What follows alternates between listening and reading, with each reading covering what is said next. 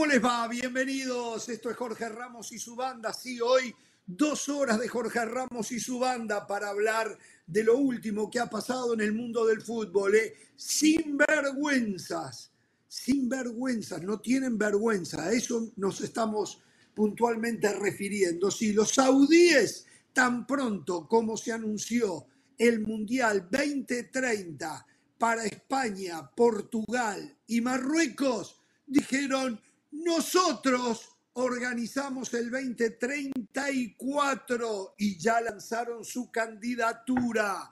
Paunovic, el técnico de Chivas, se queda y golpea en la mesa al Inter Miami. No le alcanzó con tener un poquito del mejor del mundo. Lo necesitaba absolutamente todo. El VAR, escuchen bien, el VAR, herramienta macabra que está destrozando el fútbol. Jude Bellingham la rompe y de esa manera se agrandan aquellos que últimamente no han hecho muy buenos negocios. Vamos a estar en Charlotte con Mauricio Imay en la previa del partido del sábado el tricolor mexicano frente a Ghana. Ya hay jugadores allí para que el técnico, el Jimmy Lozano, trabaje con ellos. ¿eh? Esto es solo algo de lo mucho que tenemos para ustedes. El saludo a la banda, espero que hayan pasado un lindo fin de semana viendo fútbol, eh, disfrutando de la familia y extrañándome a mí. ¿O no, Pereira? ¿Cómo le va? La verdad que no lo he extrañado, no lo he extrañado en absoluto a usted ni a los compañeros, a nadie. La pasé muy bien el fin de semana, vi fútbol y también fútbol americano, ¿eh? Porque fui a ver la Universidad de Miami, UM, porque fui a los Miami Dolphins. Saben que estoy teniendo problemas en el retorno y, y, quiero creer que es un tema de mi retorno. ¿Pude entender que usted fue a ver sí. Tucker Ball? No, no. Fútbol americano, sí, sí, sí. Fui a ver, aparte andan muy bien los Dolphins, andan muy bien. Eh, lástima que no hablamos porque es para hablar de cómo perdió UM, perdió la Universidad de Miami el partido no, del fútbol colegial. Increíble. No, sabe una cosa, yo no voy a poder, no voy Pero, a poder participar con ustedes, muchachos. Eh, vamos bueno. a hacer una mientras solucionamos un tema técnico. Pereira, mire, mire la felicidad que le voy a hacer. Haga de cuenta que usted es Jorge Ramos. Eso nunca va a pasar. Usted no está no. de Jorge Ramos, no. Pero bueno, juegue. Habla de Danubio. Comienza hablando Pereira. de Uruguay, de Danubio, de Cavani, ver, entonces ya. No les entiendo. Si quiere, váyase, no váyase. Pero, pero es, está muy mal que porque yo haya mencionado algo de fútbol americano usted se ofenda y haga esto y deje el programa. No le entiendo. No Realmente entiendo era, todo era lo que usted no, está no, hablando. no. Sáquenme Me del importa un aire. bledo que no entienda, me importa un bledo, sáquenlo del programa, o sea, eh, yo puedo, tengo la capacidad para hablar de otros deportes, que no Mira. me dejes otra cosa, eh, pero mejor que lo saquen del programa, mejor que lo saquen del programa. Pero ahora me hace calentar, o sea, solo titulé algo de, de la NFL y algo de fútbol, fútbol colegial. Seguramente con José y con Carolina podría hablar con ellos, pero está bien, que se ofende se vaya. No, yo no que se tanto. vaya. Bueno, No, yo, no sé yo llego a la bien. NFL. Usted habrá visto los Dolphins, Fútbol colegial no. Fútbol colegial no. O sea, si son demasiado buenos, si son buenos de verdad, los voy a ver en la NFL. Esa es mi mantra. Bueno, pero fútbol colegial es entretenido, yo fui a verlo, eh, fui al estadio, eh, pa- pasé bien, ¿eh? Pero Hernán, bueno. ¿cómo, quieres, ¿cómo quieres comenzar el programa para reiniciarlo? Eh, vamos a empezar con Barcelona. Vamos a empezar con Barcelona. En una semana fecha FIFA, ¿eh? Solo voy a decir una cosa, ¿eh? Eh, eh, como el subtítulo a lo que titulaba Ramos. Esta semana es crucial en la Liga de Naciones de CONCACAF. Se definen los descensos, los eliminados y los que se van a sumar a México, a Estados Unidos, a Canadá y a Costa Rica para buscar un lugar en la Copa América. México va a conocer su rival, lo propio el resto de las selecciones, Estados Unidos, Canadá y Costa Rica.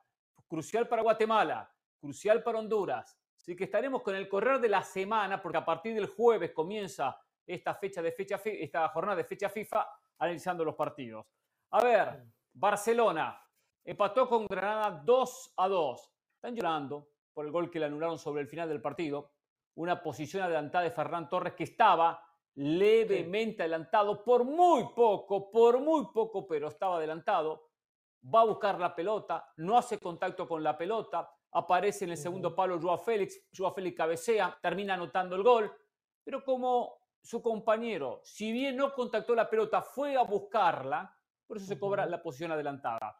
Es cierto que da la sensación que es injusticia en esa línea milimétrica, milimétrica. Acá está el centro de Cancelo después del toque, que hacíamos referencia. Acá está, la va a buscar Ferran Torres, llega bien Joao Félix y el ex Atlético Madrid que la manda al fondo del arco. Cuando trazan las líneas está levemente adelantado. Quien va a buscar la pelota, por lo tanto confunde al portero, a los defensas, a lo, acá lo vemos. Por lo tanto, esto es, ¿se está o no está? Y se está, ahora que, que parezca una injusticia y parece una injusticia.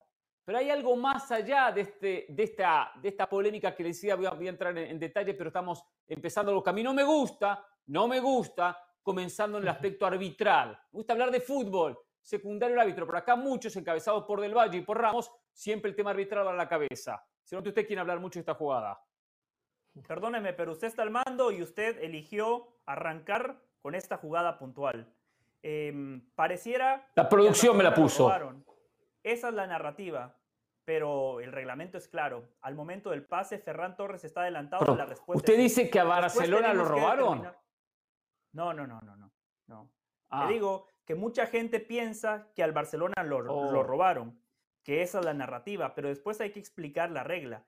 Ferran Torres está adelantado. Eso no es suficiente para que sea un fuera de juego sancionable. Hay que determinar si entra en contacto con la pelota o con los adversarios. Claramente no toca la pelota, pero si ustedes ven la repetición cuando Ferran Torres hace por la pelota, el guardameta Ferreira da un paso al frente. Ahí está. El guardameta da un paso al frente pensando que Ferran Torres puede contactar la pelota.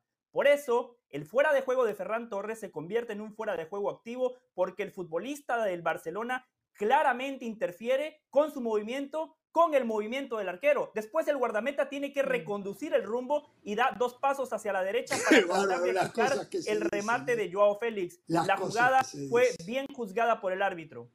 A ver, a ver, muchachos, estoy acá, ¿me escuchan ustedes? Sí, lo, escuchamos, pero no nos interesa su opinión. muchachos, a ver, ¿será que me gustaría ver de nuevo la línea trazada? La línea trazada. Pero la línea trazada no indica que Ferran Torres está en una misma línea con el último defensor de Granada. No, está levemente adelantado. Está adelantado, Jorge. Para mí está adelantado. Incluso, Lo escucho incluso, no hay caso. Incluso el mismo Xavi reconoce que está adelantado, porque él cuando se queja de la jugada dice, ahí, ahí, pero, nunca, ahí. pero nunca le tocó. Ahí no, está la, olvidémonos del brazo, el brazo no, el brazo no corre, ¿eh? Entonces, ¿No dice ahí que está en la misma línea? No, hay dos líneas, la azul y la roja. La roja marca el que ataca, la, azul el que defiende. El que defiende está a unos centímetros, muy poco por debajo, por detrás de la línea del que ataca, que es en este caso es la línea roja, o sea, la posición de Ferran Torres. No, no voy a poder trabajar. No voy a poder trabajar, lamentablemente, porque me gustaría. ¿no? Pero, pero, ¿sabe una cosa? No coincido en lo absoluto, de nuevo, cómo está escrito el reglamento, en lo absoluto coincido con Del Valle, de que el, arquero dio un paso adelante porque Torres... es que, aunque cuesta admitirlo, pero que decirlo que tiene razón Del Valle. Creyó que llegaba a cortar y en la mitad del camino se dio cuenta que no llegaba a cortar. No. Eso es lo que es. En la mitad del camino se dio cuenta que no llegaba a cortar. el arquero y la quedó. Nunca Ferran Torres iba a llegar a esa pelota. No estuvo ni cerca de llegar. Pero fue a buscarla. No por escuchar la respuesta de ustedes. Pero está clarísimo que, hubo un mal cálculo. ¿Para qué trabajamos? Lo del portero y es fácil escudarse en que Ferran Torres hizo un movimiento y eso confundió al portero. No, no, no. Él fue a cortar el centro y en el momento que fue a cortar el centro se dio cuenta que no llegaba. Así de Está bien. Y cuidado, después, la gente, después se enoja cuando la gente dice que Jorge Ramos le va al Barcelona, ¿no? ¿eh? Salga del closet ya. Si no se escucha, no se escucha nunca, menos lo va a escuchar ahora. ¿eh? Vamos a pausa, señores. Recuerde, 28 de octubre, el clásico Barcelona-Real Madrid. 10 y cuarto de la mañana, hora del este, 7 y 15 del Pacífico. Pausa, volvemos.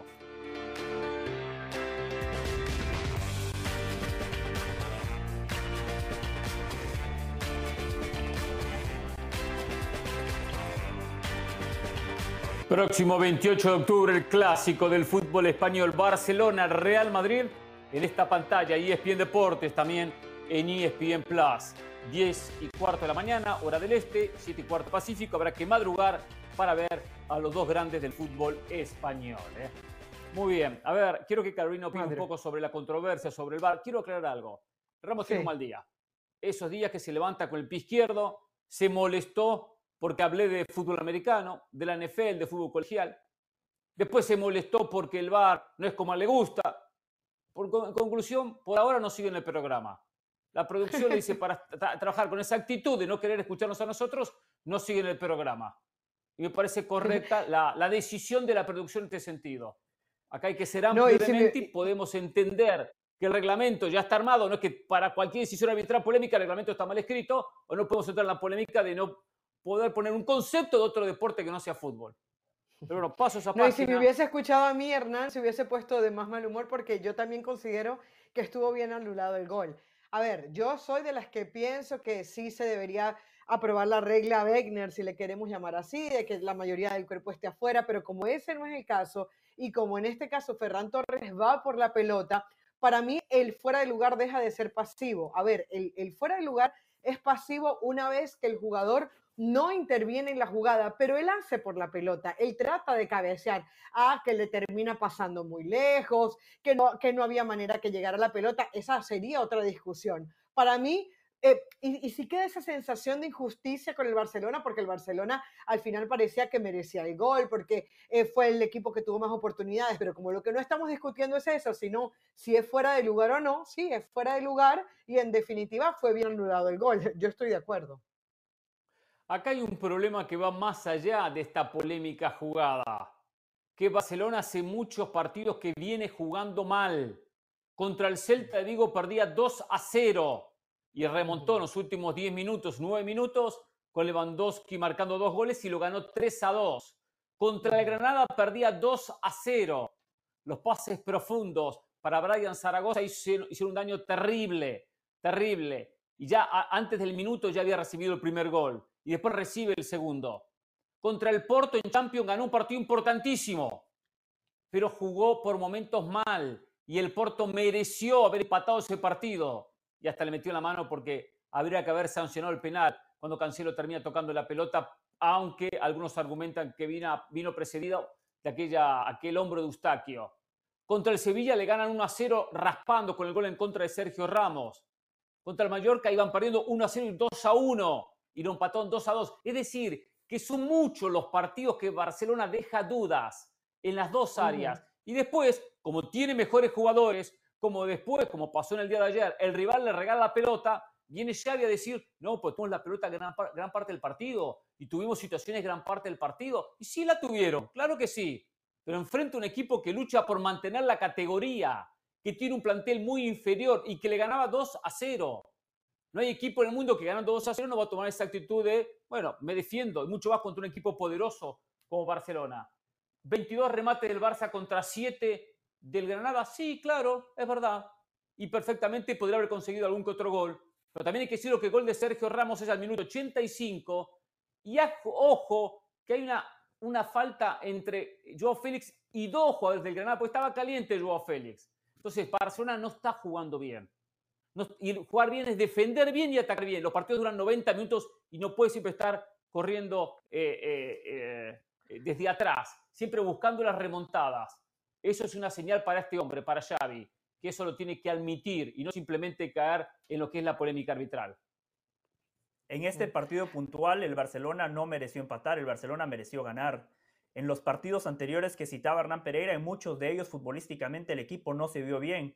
Sin embargo, este fin de semana arranca perdiendo el partido por una desconcentración, porque eh, Christensen complica a Gaby. El Barcelona siempre quiere salir jugando desde atrás, pero muchas veces tiene que entender que pegarle de punta y para arriba también es válido. Mucha gente le pega a Gaby por haber perdido la pelota. El culpable es Christensen, quien compromete a su compañero y después queda mal parado, le juegan la pelota al espacio y Zaragoza define de manera notable. El segundo gol sí es mérito de Zaragoza porque le rompe la cintura a Cundé, prácticamente ahí arranca la lesión del francés porque le rompió la cintura, pero a partir de allí yo vi un dominio total y absoluto, un Barcelona que mereció ganar el partido. Pero iban 30 minutos y perdía 2 a 0. Pareciera como que esos 30 minutos que no fueron buenos, ah, no los contamos, no los ponemos sobre la mesa. Un tercio del partido Barcelona no lo jugó bien. Entonces eso no lo analizamos para después decir mereció el triunfo. Estamos, no, yo no diría un tercio. Bueno, pero tuvo para recuperarse, yo no, diría un tercio. Si hubiese terminado Un tercio si el partido dura 90 minutos. Y, bueno, por, lo mismo, como dura, 30 minutos, 90 minutos nos quedamos con los últimos 60. No podemos, es verdad, cometió un ah, error defensivo el Barcelona. Está bien. Eh, que, que es el mejor equipo de la liga, no lo podemos decir. Que va a ganar la Champions League, tampoco lo podemos decir, pero tampoco nos podemos agarrar de esos primeros 30 minutos y más bien hay que condecorar el hecho de que Xavi haya podido levantar a su equipo pero ¿por y, qué que no podemos agarrarnos? No, eh, parece que le ¿Por qué no podemos agarrarnos? O sea, comienzo no desconcentrado. Yo puedo comprar la primera jugada, primer minuto. Son 30 minutos. 30 minutos pero el segundo hubo mucho mérito de Granada. El segundo fue una jugada colectiva, un, un golazo. Por eso méritos de Granada crítica a Barcelona, que tendría que haber estudiado más a un equipo que está décimo noveno en la liga y son 20. No es que enfrentó al Atlético Madrid, que enfrentó al Real Madrid, que enfrentó a un equipo poderoso. Puedo comprar del Porto en Champions. jugando el descenso. Son equipos que te juegan con todo. Pero, pero, el Real Madrid fue a los Azules y le terminó metiendo cuatro. Ganó con, autoridad por más que hubo goles sobre el final. O sea, voy, y esto le pasó contra el Celta de Vigo. Le pasó, le pasó contra el Mallorca de, Javier Aguirre. También lo iba perdiendo 1 a 0, lo perdió 2 a 1. Contra el Celta 2 a 0. Digo, es un mensaje que está repitiendo, ¿eh? El fútbol avisa, no, manda mensajes, es verdad, hay que o sea, El Barcelona, yo, le dije, el, yo le dije el otro día, eh, eh, Pereira, en el partido contra el Porto, que lo gana el Barcelona como visitante, yo le dije, yo les decía, este Barcelona es impredecible porque golea un día, luego otro gana un partido que, que, que el rival es más, y ahora termina empatando un partido en el que merecía ganar. Entonces, ¿qué es lo que pasa? Y, era lo que yo les comentaba. No hay un jugador que tú digas, bueno, este jugador siempre hace un partidazo. Lo decíamos el otro día, Joao Félix te hace un partido malo y un partido bueno. Eh, Lewandowski aparece y no aparece y ahora está lesionado. Cundé se vuelve a lesionar. Es decir, Barcelona es un equipo impredecible y no sabemos realmente hasta dónde va a ser capaz de llegar. Ahora, el comentario del partido de ayer es que el, es que el Barcelona mereció ganar. Claro, claro. y eso decía Xavi, que va de la mano con lo que comentaba Caro. Una cosa es el partido contra el Porto, donde el Barcelona ganó, pero no dejó buenas sensaciones. Este fin de semana fue todo lo contrario. Yo no diría que el Barcelona jugó mal un tercio del partido. Arranca el partido perdiendo 1-0 por un error puntual que ya señalamos. Después el Barcelona era el equipo que imponía condiciones. Otra jugada aislada, donde Zaragoza, reitero, hace una gran jugada individual define de manera notable, pero fueron jugadas aisladas. Eso no fue el parámetro, no fue el patrón del partido. fue un Barcelona claramente dominador, un Barcelona que claramente tuvo la pelota, que tuvo generación. Si algo le exigíamos al Barcelona, mayor volumen de juego, este fin de semana lo tuvo. Además, hay que agregar que cualquier equipo en el mundo reciente, si dos de sus mediocampistas titulares no juegan, Frenkie de Jong y Pedri ausentes, Lewandowski y Rafinha, podríamos decir dos titulares en los tres delanteros, tampoco estaban. Cundé se lesiona eh, con el mm. partido en marcha. Son situaciones que hay que sumar. Después decimos el Granada es décimo noveno, el Granada está para pelear el descenso. Esa es una realidad. Entonces, a partir de ahí no hay que analizar nada. El Barcelona, el Real Madrid, contra estos equipos deberían de ganar 14 a 0. De lo contrario, es un fracaso. No, no, no, no. No tenemos que exagerar ni el sarcasmo del 14 a 0. No tenemos que ir a ese lugar, señor del Valle. Bueno, es Granada ganó un solo partido del campeonato. Es un equipo muy. No, no, yo lo que digo es que los partidos tienen que ganar de otra manera, manejando el ah. partido del comienzo a fin, del 1 al 90. Puedo entender que reciba un gol, no que reciba dos goles, que tengan que ir cuesta, cuesta arriba siempre, que ya le pasó contra el Celta de Vigo y le dio vuelta a nueve minutos. Pero estamos hablando del partido contra el Granada. Sí, contra el Celta de Vigo le pasó. muy seguido. El Celta de Vigo lo le superó. muy seguido. Rafa Benítez le dio una clase táctica a Xavi Hernández. Ese partido lo termina ganando Cancelo, que apareció en una situación rara, donde jugó de mediocampista, pero cuando habilita Lewandowski apareció como lateral, después él aparece en la posición del 9 y define. Una cosa es el partido contra el Celta, ya está, démosle la vuelta a la página. Hablemos del partido contra el Granada. el Barcelona mereció ganar, el Barcelona no mereció empatar. Fue el mejor equipo en la cancha son mensajes que da el fútbol. Ah. Digo, esto ya se repitió y no lo corrigió, por eso hago referencia al partido contra el Celta o el partido contra el Mallorca u otros partidos que ha jugado esta misma temporada y hace muy poco, no le hablo del año pasado. Yo digo, ya es un mensaje de un equipo que le están haciendo daño defensivamente, que saben cómo explotarlo con, con, ataques muy verticales, muy frontales. Entonces tiene que mejorar ese aspecto. No puedes transitar de esta manera y siempre al borde del precipicio diciendo, ah, si marco tres goles gano los partidos. Entonces, tener más la pelota y generar más situaciones tampoco es ser más que el rival. Porque, porque Granada no le iba a quitar nunca la pelota, ¿eh? Granada no le va a luchar nunca la No, pero, pero generó oportunidades, Generó oportunidades, o sea, no fue no fue solamente tener el balón y, intentar, no, eh, eh, no creó circuito de juego, ganó los espacios, o sea, no era solamente un tema de tener el balón, era un tema de dominar el partido. si no ataca un equipo que está perdiendo 2 a 0, ¿quién va a atacar, no? Si con la, plantilla que tiene, con el dinero que se invirtió en el Barcelona, no termina proponiendo los partidos con la derrota parcial, ¿quién va a buscar el encuentro? Pero bueno, vamos a irnos a la pausa, Jorge Ramos y su banda, ¿eh? Aclarar el tema Paunovic y su situación en Chivas. En un ratito, ¿eh? lo que pasa con México, que enfrenta a Ghana y Alemania sus próximos dos partidos en la fecha FIFA. ¿eh? Ya volvemos.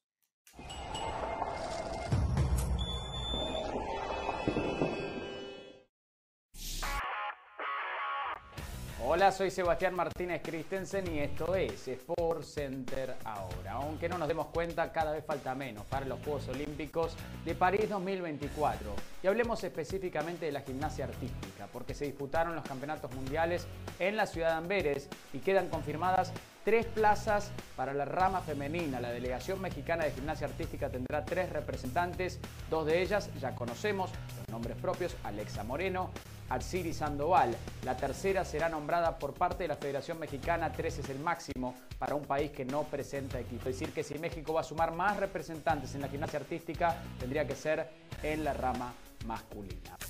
Hablamos ahora de la Liga de Fútbol de los Países Bajos porque Santi Jiménez sigue haciendo de las suyas, anotando doblete y consolidándose en la cima de la tabla de goleadores. Cuando se le preguntó acerca de su continuidad en el Feyenoord, dijo, no depende de mí, habrá que ver si Feyenoord puede retenerme. De alguna manera deja la puerta abierta, es políticamente correcto, pero todos los indicios apuntan a que Santi Jiménez continuaría su carrera en un club más grande en el viejo continente. Finalizamos hablando del fútbol americano de la NFL porque uno de los partidos más esperados de la quinta jornada fue una paliza absoluta por parte de los San Francisco 49ers ante los Dallas Cowboys. Los vapulearon por 42 a 10. Brock Purdy lanzó cuatro touchdowns, tres de esos a George Kittle, impusieron una batalla física y terminaron superando a Dallas en todas las facetas del juego. No fue el día para Dak Prescott que terminó lanzando tres intercepciones y crecen la presión, rumores, el ruido alrededor del futuro del mariscal de Dallas San Francisco, más candidato que nunca en la NFC. Hoy concluye la quinta jornada de acción, una nueva edición de Monday Night Football. Muy lindo partido entre Las Vegas Raiders y el conjunto de los Green Bay Packers, partido que ustedes podrán disfrutar por la pantalla de ESPN Deportes, 8 de la noche, horario del este, 5 de la tarde, horario del Pacífico. Esto ha sido Sport Center ahora.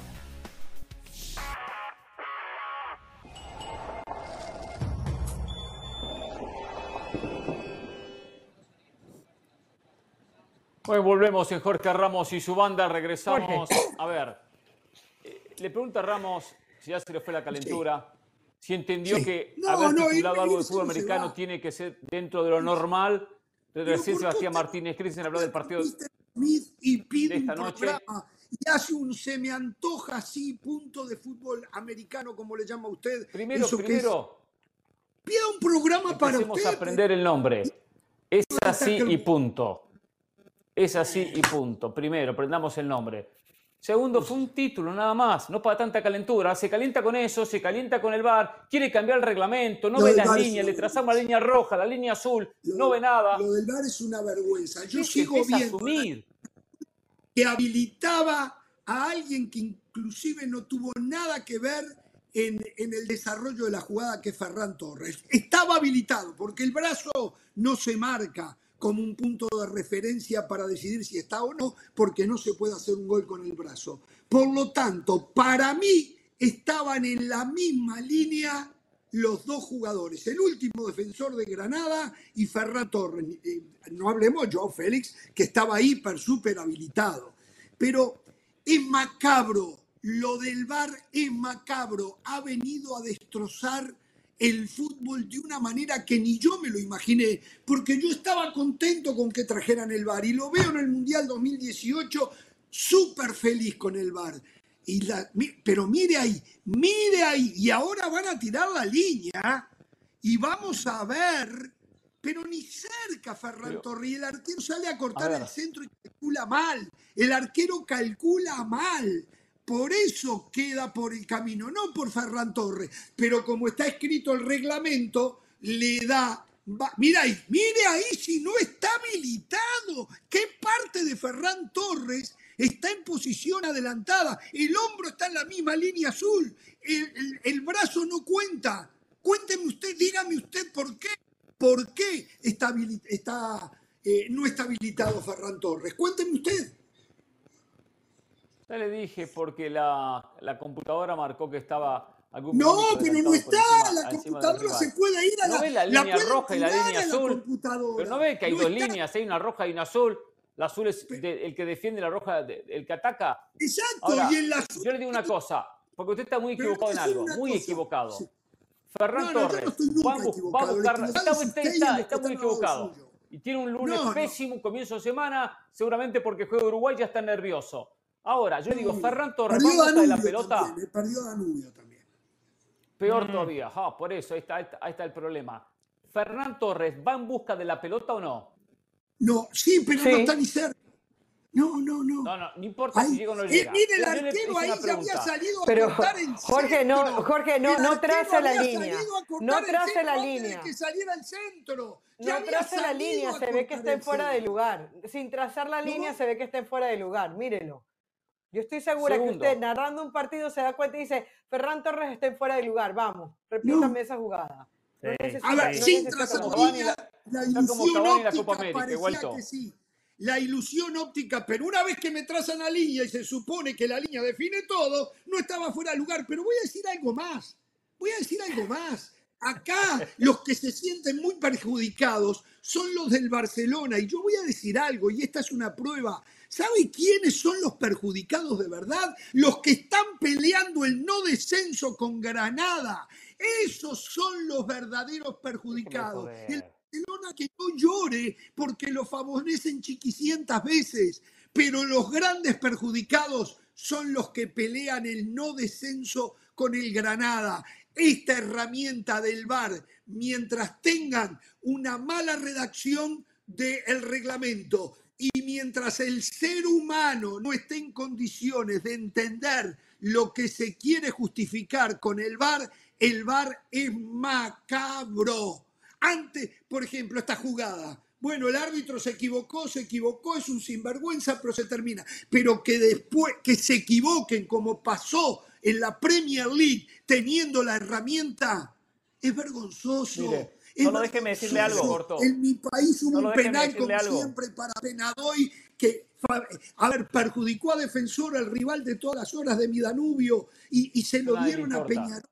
Es lamentable el VAR y hacer las cosas que están haciendo. Es lamentable, sinceramente. Solo déjeme decirle algo. Lamentablemente, los Jorge Ramos del mundo siguen confundiendo a la gente.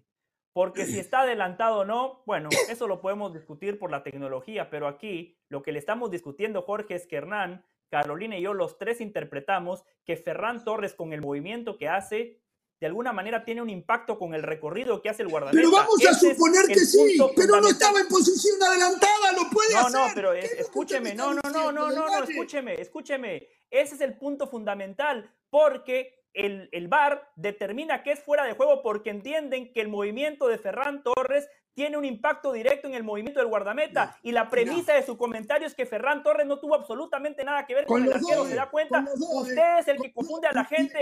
Jorge, usted, usted de arbitraje sabe muy poco. Quédese callado mejor. ¿Por qué no hacemos como hoy? Cuando hablemos de arbitraje se retira el programa y nos deja Carolina Hernán a mí. Mire, mire, mire, mire, mire, mire, mire. Le cobraron posición a Ferran Torres que va por la pelota. El tema es que no era posición adelantada, nos están diciendo con la línea azul pero que no era supongamos, supongamos que supongamos que estaba en posición adelantada. Si estaba en posición adelantada, usted piensa ah, estaba, que estaba, era, anulable. Pero no ah. estaba. La línea azul que me muestra. No, pero ahora cambia. No dijo que no tuvo nada que ver Ferran Torres. Exacto, no cuestione el hecho que Fernán Torres no hizo contacto con la pelota, eso no lo cuestione, lo, cuestionaba hace un ratito. Entonces no lo cuestione. Porque no, el delantero que no quiere participar, la boca. El delantero que no quiere participar se queda parado. Se queda parado. Y no se mueve. Pobrecitos, son unos fenómenos. ¿eh? Ganar los campeonatos que ganan con las explicaciones suyas, la verdad, pobre los muchachos del Red Force. Le vuelvo a reiterar, estoy claro. Mire, mire, mire. Marcan, marcan. No tiene que ver nada Redford acá. Le voy a quitar el nombre. ¿Qué hace calentar con Redford? Tricampeón no, tiene nada que ver. Ellos, esto que marcaron, que un jugador que está en posición adelantada, según el árbitro y el juez de línea, hace por la pelota. El tema es que cuando tiran las líneas, se equivocaron. Ferran Torres está clarísimo que no estaba en posición adelantada. La línea azul muestra que el último defensor del Granada y Ferran Torres estaban en una misma línea. Esa es la realidad. Es su cabeza dura. Eh, no discutan más nada, muchachos, que están perdiendo como en la guerra. No ¿Qué estamos perdiendo? ahí está, ahí está, ahí está. Estos son las muestras. Las líneas. Mire, para concluir. Acá hay una cosa. Acá hay una cosa. Eh, las líneas podemos entrar en la discusión, milímetro más, milímetro menos, eso puedo, entrar en esa discusión, pero no el movimiento Ferran Torres. Y le voy otra cosa, dejemos, dejemos de buscar excusas donde no las hay en el tema Granada y el descenso. El punto que sumó o el que no hubiese sumado, no sabemos si va a influir o no en el descenso. Acá no se va a perjudicar, permítame, acá no se va a perjudicar o favorecer cállese la boca. Cállese la boca. Acá no se va a favorecer o perjudicar al resto de equipos que están luchando por mantener la categoría, porque esto recién comienza. Si acá hay algo, si hay algo detrás de esto, es ayudar al Real Madrid. Esa puede ser, esa la puedo comprar.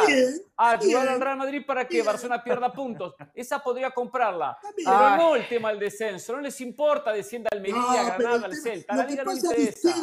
Cuando hablamos del fútbol español, ustedes viven únicamente, creen que los únicos que existen son Real Madrid y Barcelona. Muchachos, hay otros que hacen el circo, hay otros que hacen el circo. Jorge, pero ¿y usted, y usted cada vez que hablamos de fútbol español cree que hay fantasmas atrás que pelean y están moviendo todo. No, ya basta, ya basta. Dígale al Cádiz. Tenemos 38 minutos viendo la línea roja y la línea Dígale a Las Palmas. Dígale a, esos equipos a ver qué le pareció la decisión del Bueno, yo, yo, le digo, yo le digo, sí, ah. Jorge Ramos tiene razón. Son payasos en el circo. Los ratings no mienten. La gente quiere ver al Real Madrid, al Barcelona y en un grado menor al Atlético de Madrid. Eso es algo, eso es algo factual, Jorge. Usted, usted que conoce muy bien la industria lo sabe. Y solo le voy a decir algo para finalizar. Yo a Ferran Torres lo veo tan adelantado como a Cavani en aquella Copa América. Y o sea, ligeramente adelantado. de Cavani que bastante caliente me tiene eso. Le voy a decir otra cosa. Le voy a decir. Coincido, creo, más o menos lo que dijeron ustedes. ¿Se acuerdan cuando yo decía el campeonato pasado que poco juega Real Madrid? Aplica perfectamente para Barcelona y lo vengo diciendo. Lo acabo de decir. Qué poquito juega Barcelona. Lo acabo de decir. Acá para los compañeros es un equipazo. entender ¿Por qué Gundogan? No, no, no. Contra el Granada mereció ganar, eso dijimos con Carolina. Eso fue lo que dijimos. claro. Qué poquito que igual ganar 15 a 0. Comentario. 15 a 0 tendría que ganar contra el Granada. Y mire lo que pasó. o sea, para ustedes el clásico, el Barcelona, para Hernán Pereira y para Jorge Ramos, el, el clásico lo gana el Real Madrid sobrado ante el Barcelona. Le va a pasar por encima. Yo dije eso. ¿Eso qué tiene que ver pregunto yo, pregunto yo, porque es que los contra el Granada. Los veo tan empecinados Hablo contra el Granada. Del... Bueno. Granada. No. Caro, vamos a la pausa, vamos a la pausa. Entonces contra el Real Madrid. Claro, claro. que el equipo no va a aparecer. Claro, acomoden las ideas. Carolina. Acomoden las ideas, vamos a la pausa. ¿eh? hablando del clásico, Barcelona-Real Madrid, el 28 de octubre. ¿eh? A la mañana, bien temprano, 10 y cuarto hora del este, 7 de la mañana del Pacífico.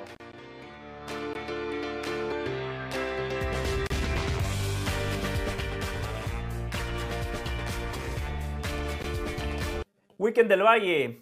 El Inter derrotó 3 por 2 al gremio. René, en esta jugada normal, ¿no? Pero claro, Luis Suárez se tira como un actor de Hollywood. Ya está practicando para cuando venga a Estados Unidos. A Soteldo lo matamos porque se para en la pelota, pero a Suárez lo aplaudimos porque trata de engañar al árbitro. Ahora los goles Suárez no los muestra, ¿eh?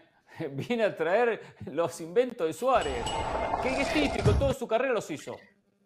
Hernán, explíquele a Bradley que no siempre hay que jugar desde atrás. Le pasó a Christensen con Gaby también. O sea, ¿cómo va a perder esa pelota en la salida? Toronto, el peor equipo en la conferencia del Este. Solo el Inter Miami hizo más puntos que ellos. Qué malas. Qué error defensivo. famoso toque, el sello de Guardiola, ¿eh? que mal ejecuta muchos equipos.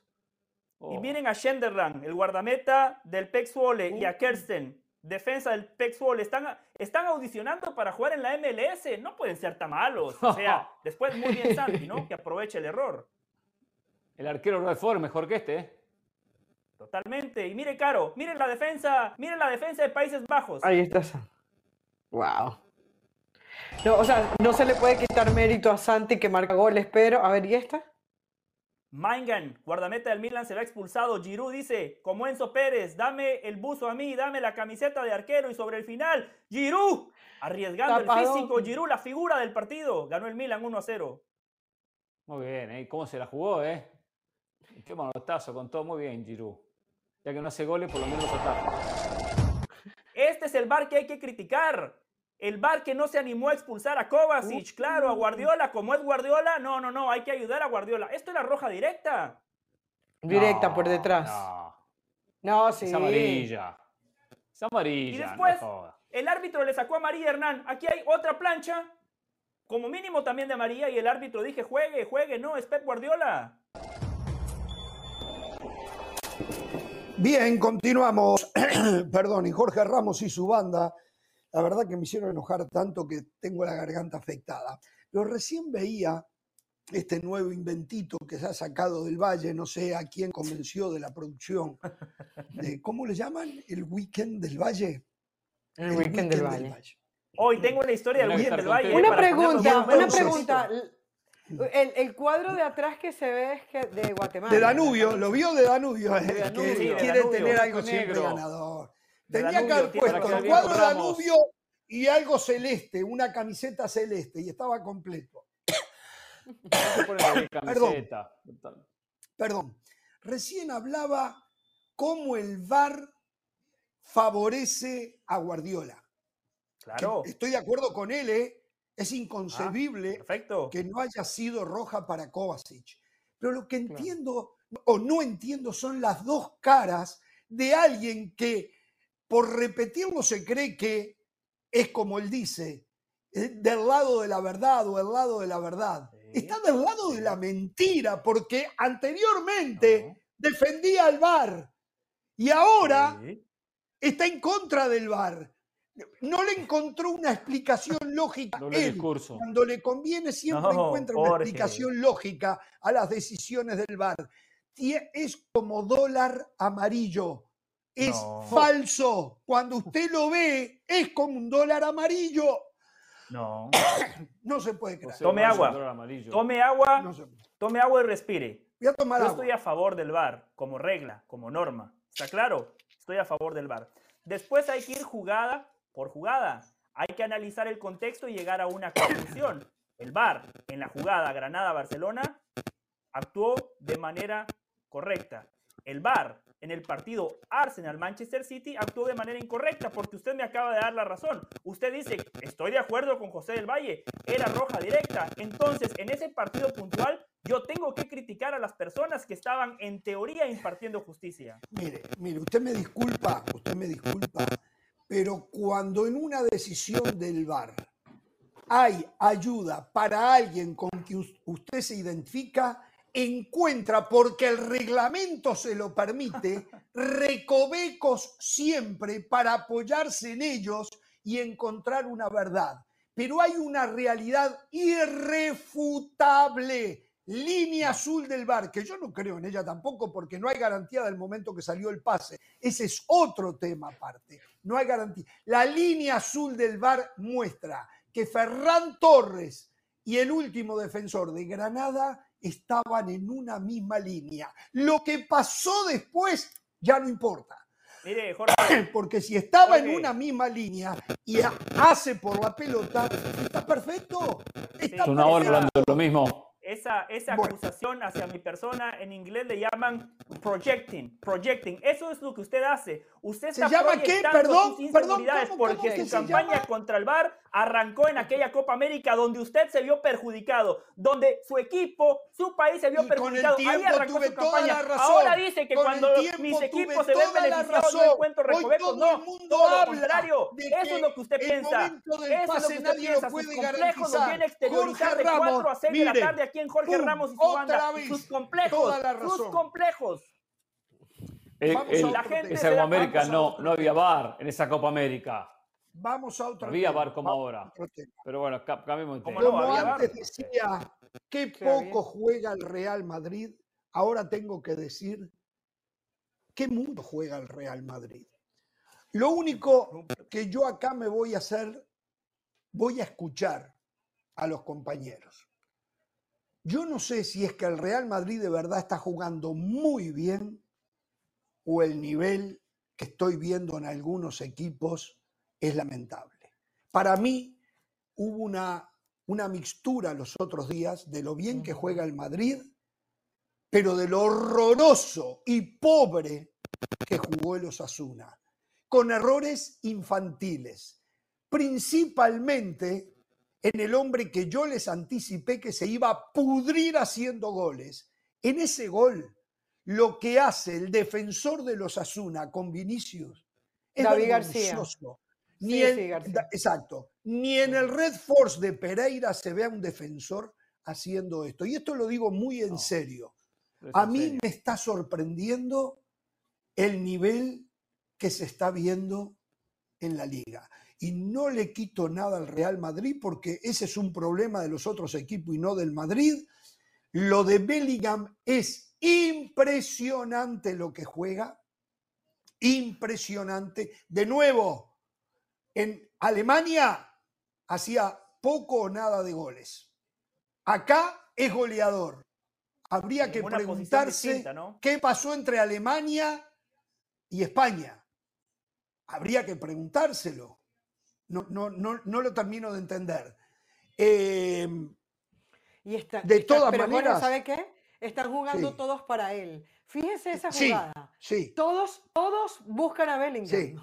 O sea, Carvajal se voltea, eh, Carvajal incluso hasta le ha podido pegar él. Y están jugando para Bellingham. Yo también lo haría, pero, pero saben que está en estado de gracia y lo buscan en la cancha. Que no se malacostumbre, yo no creo que esto vaya a ser lo normal de Bellingham en cuanto a la capacidad goleadora. La calidad del juego la tiene y le sobra. Y le voy a decir otra cosa más que seguramente Mire, pongamos a los cuatro ahí, pongamos a los cuatro ahí, por favor, señor director, póngame a los cuatro. Mire, este que está a la izquierda mía, mírele la cara, mírele la cara cuando yo digo lo que voy a decir. El hmm. mejor jugador del partido no fue Belgium, fue Valverde. Pero no hizo goles. Pero el mejor jugador del partido. Pero dio dos asistencias espectaculares espectaculares y lo que corrió, lo que quitó, lo que apoyó, el nivel de velocidad que tiene solamente superado por Vinicius, pero con un perfil de jugador totalmente diferente, es impresionante. ¿eh? Lo que pasa que el otro hace goles y entonces hay que darle el crédito al otro. Pero el mejor jugador del Madrid los otros días y en muchos partidos tiene nombre y apellido. Federico Valverde, sin quitarle nada a Jude Bellingham, que es otro fenómeno. Esto para empezar, ¿eh? esto para empezar.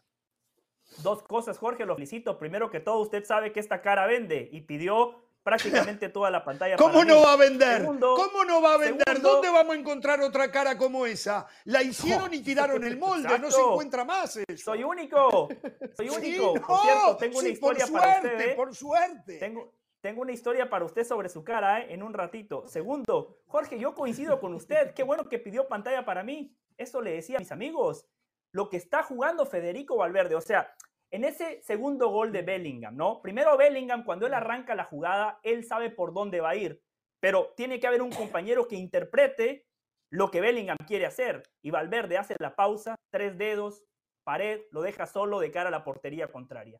Después, en la asistencia que le da Vinicius, sabe Valverde que Vinicius en cancha abierta es imparable, no le da la pelota al pie, se la da al espacio y a partir de ahí todos sabíamos que ese balón iba a terminar en gol. Después, lo que decía Jorge, la aceleración que está mostrando Valverde en los últimos metros de la cancha es impresionante. Cuando se tira por derecha y aparece por sorpresa y cambia de ritmo, es tan rápido como Vinicius, es impresionante. Y después, la capacidad que tiene para golpear la pelota, parte interna, parte externa, a veces posiciona el cuerpo de una manera tan rara pero, eh, pero poco estética muchas veces, pero lo hace para darle mayor precisión a esos cambios de frente, a esos cambios de 40, 50 metros. Lo que está jugando Federico Valverde es increíble. Y Jorge, si José Lu fuera tan bueno como usted dice, ya llevara 10 goles en esta liga, que según usted, el Madrid juega contra payasos del circo, donde según usted hay rivales muy inferiores. Falló un penal en el primer tiempo, falló una, arrancando el segundo tiempo, tuvo otra situación, se la perdió. Y claro, finalmente, finalmente marca ese gol cuando el partido ya estaba totalmente definido. Mire, muchachito, si usted hubiese comprado o su Florentino Pérez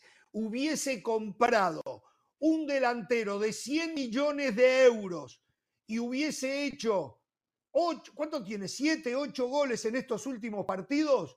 Usted estaría diciendo ¡Qué fenómeno! Florentino Pérez pagó 100 millones de euros y ya lleva 7 goles en 10 partidos. Eso es lo que usted estaría, con, nombre de Marquesinas, ¿no? no Porque eso es lo que a usted le gusta, nombre de Al revés, perdóneme, perdóneme. Usted vino a decir aquí que le parecía una exageración pagar 100 millones de euros por Jude Bellingham. El tipo salió barato, el tipo lo hace todo bien, claro. usted, lo empezó a destacar porque según usted se parece a Francescoli. O sea, por eso a partir de ahí usted cambió el comentario, porque según usted se parece a Francescoli. Por favor, Bellingham, jugador de toda la cancha, no es un 9 y es el goleador del equipo, es asistidor, es generador, corre, se tira al piso, tiene un físico impresionante, en el juego aéreo gana en las dos áreas. Un jugador del fútbol de hoy, son dos jugador diferentes. jugador de toda la son dos cosas diferentes. Bellingham Bellingham dentro de cinco meses, si sigue en este nivel, valía 100 millones de euros. Pero cuando lo compró Florentino Pérez, no valía más de 60 claro, titular con Inglaterra en el pasado Mundial, titular con Inglaterra en la pasada Eurocopa, el, mejor futbolista de la Bundesliga, el mejor futbolista de la Bundesliga de la temporada pasada, según usted no valía eso. Ah, pero cuando es Caicedo, cuando es Caicedo el ecuatoriano, muy bien Ecuador, cómo trabaja la cantera, el talento sudamericano, vale los 130 millones de euros. Muy bien Enzo Fernández, ahí están, décimo primero, décimo primero con el Chelsea en la Liga Premier de Inglaterra. Cuando son sudamericanos, ahí sí lo valen. Cuando son si yo fuera la porta, por favor, si yo fuera la porta, mandaba a pedir una inspección del pasaporte de Bellingham. ¿eh? A mí me cuesta creer que Bellingham haya nacido en Inglaterra. ¿eh? Tiene todo el perfil, todo el porte, toda la, forma de jugar de un jugador sudamericano. no sé qué pelean. A ver, no sé qué pelean porque los dos están diciendo que Bellingham es un gran jugador. Ahora, Cualquier suma que sea 100 millones es mucha plata. O sea, 100 millones es mucho dinero. Salvo Ahora, hoy, hoy Bellingham, hoy Bellingham está demostrando que vale eso. No me vengan a decir ahora que salió barato. 100 millones no puede ser barato. Está dando en este momento. Ahora, no, no, salió barato, salió caro. Eso, pero no, salió caro. Cuando se paga más de lo que vale es caro. Bellingham con lo que rendía en Dortmund valía 60 millones. Eso era lo que valía. Que hoy valga más por lo que está rindiendo es otro tema. se perdió la plusvalía. Se perdió el Real Madrid la plusvalía porque lo pagó muy caro. Se perdió la plusvalía el Real Madrid. Todavía no ha quitado la plata o está ahí en plata. Si bien el Madrid no se caracteriza para hacer buenos negocios, no hizo un mal negocio. Podría haber sacado por 20 menos, sí, de repente por 80, pero menos de 80 no, no valía. Porque ya lo había mostrado en el Mundial. Con Inglaterra lo había mostrado. Ahora, eh, más allá de este tema del valor, 100, 80, 60, acá algo importante que los escucho atentamente, pero no lo mencionan. Eh, hablaban muy bien de Bellingham, esta, esta posición de ser mucho más ofensivo, marca más goles porque juega mucho más adelante de lo que lo hacía en el Dortmund. ¿Quién lo puso ahí? ¿Quién le enseñó a jugar ahí y le marcó uh. algunos puntos claves y fundamentales? Su técnico Ancelotti. Ancelotti, que se termina arreglando, no tiene defensas centrales, se las, se las arregla sin centrales. Es verdad, jugó contra los Asuna, un equipo que está a mitad de tabla. ¿eh? Que por cierto, ¿eh? el año pasado hizo tremenda campaña los Asuna ¿eh? y no pensó tan mal, no es el Granada de los Asuna. Pero bueno, eso de lado. Pero acá el que sabe sacarle el jugo al futbolista es el propio Ancelotti. Lo ha hecho con Vinicius, la versión Vinicius, la versión Vinicius, con técnicos anteriores, con el alumno de, de, Bielsa. No podía jugar en el Madrid, decían en esta mesa. No puede jugar en el Madrid. Vino Ancelotti, lo acomodó, le dio concepto, lo trabajó. Figura. Bellingham, lo mismo. Ya volante no necesito, un volante de tanto de vuelta, mucho más ofensivo. Le sacan a Benzema, le sacan los mejores y se las arregla. Ahí está la clave de este Real Madrid. Por cierto, eh, jugando de defensa central junto con, con Rudiger. Eh, poca, poca confianza ya le tiene a Fran García, no lo volvió a meter, o sea, no, no jugaba bien y no lo volvió a meter. Por Dios, Jorge Ramos lo dijo lo de Fran García, Jorge Ramos lo dijo. Y ya queda claro, y bueno, lo llamaron en la selección española, y ya queda claro que es Valverde, Camavinga y o Cross o Modric, pero los dos no van a jugar juntos. No, a ver, una cosa, lo de Chomení no da para nada. El rival. No, porque no. El rival era, era, era una, una pena. Pero este es el rival, pero cuando no da para decir Chuamení ¿eh? puede jugar de zaguero. Yo no, yo no me atrevería a decirlo. ¿eh? Señores, ¿saben que el, único partido. El único partido donde Ancelotti quiso hacerse el técnico fue dejando a Chuamení en la banca. Casualmente fue el único partido que el Real Madrid ha perdido en la temporada. Ese es otro análisis. El Madrid ha tenido un partido complicado en lo que va del año en lo que va del año. el técnico. sí, claro, le dio un ataque de entrenador. Le dio un ataque de entrenador. Se equivocó. Le dio un ataque de ¿eh? entrenador. Señores, cada, segundo cuesta un dineral. en el banco y casualmente ese es el único partido que perdió el Real Madrid, que fue el único partido, el único termómetro donde podíamos medir para qué está este Real Madrid. Todos los demás equipos ah, es el único termómetro. presupuestados. Por cierto, eh, Hernán criticaba al Celta, el Real Madrid le ganó 1-0 al Celta. Hernán le pega al Getafe, el Madrid le ganó 2 1 al Getafe. Al Unión Berlín, minuto 95, gol 1-0 lo ganó el Real Madrid. Contra el Napoli lo ganó 3-2 con errores muy puntuales del Napoli o con individualidades de sus grandes futbolistas que tienen el último tercio. El, Real Madrid este fin de, de semana no con Del Valle. El va a comparar el Napoli en Italia con el Granada. un momento fantástico de su figura. El Madrid es un momento fantástico de su figura. Por favor. Vamos a la pausa. Recuerden, el 28 de octubre, 10 y 15 hora del este, 7 y 15 de la mañana en el Pacífico, en la pantalla de ESPN Deportes e ESPN Plus, Barcelona frente a Real Madrid. ¿eh? No lo voy a poder ver, estaré en un avión en ese momento, pero del Valle Pereira y de las Alas me lo contarán. En la pausa, volvemos.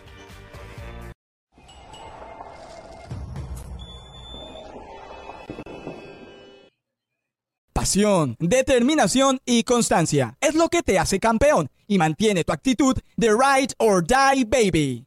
eBay Motors tiene lo que necesitas para darle mantenimiento a tu vehículo y para llegar hasta el rendimiento máximo. Desde sobrealimentadores, sistemas de sonido, tubos de escape, luces LED y más. Si buscas velocidad, potencia o estilo, lo encontrarás todo en eBay Motors. Con más de 122 millones de piezas, siempre encontrarás justo lo que buscas. Y con Guaranteed Fit de eBay, tienes la garantía de que tu pieza quede perfectamente a la primera se te devuelve tu dinero. Porque con eBay Motors, quemas llantas y no tu dinero. Con las piezas que buscas, a los precios que quieres, tu auto se convertirá en el MVP que te dará el triunfo. eBay Motors. ebaymotors.com. Solo para artículos elegibles se aplican restricciones.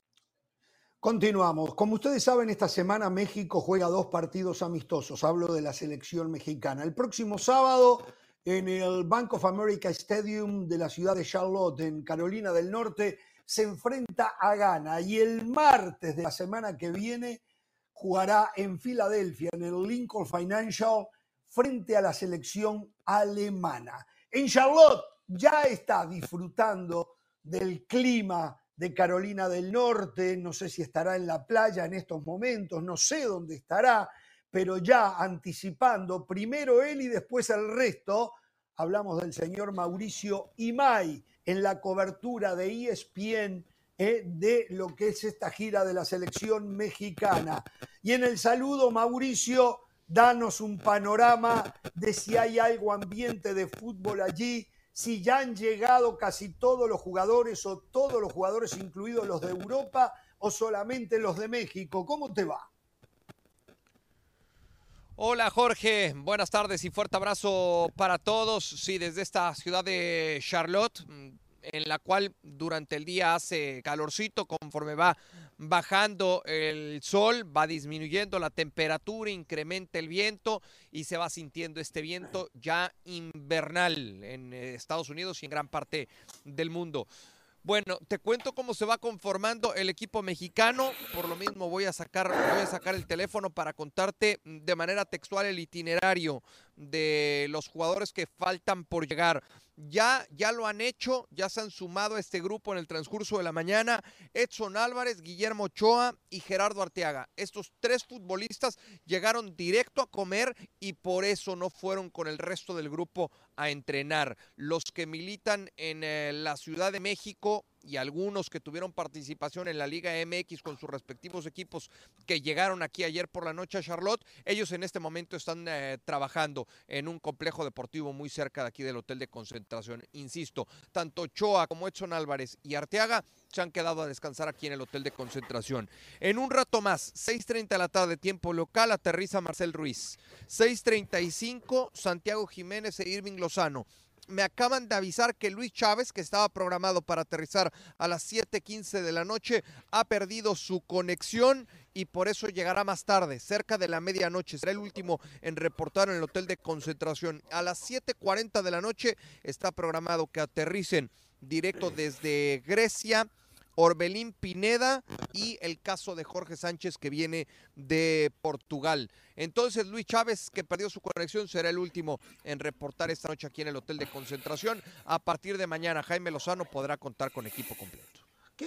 Eh, creo que hay que darle crédito a aquel o aquellos que han hecho esta programación, porque jugar el sábado, cuando ya la fecha FIFA comienza el jueves y miércoles, está muy bueno para que el técnico pueda trabajar cuatro o cinco buenos entrenamientos con los jugadores, ¿no? Y por la taquilla, no se olvide.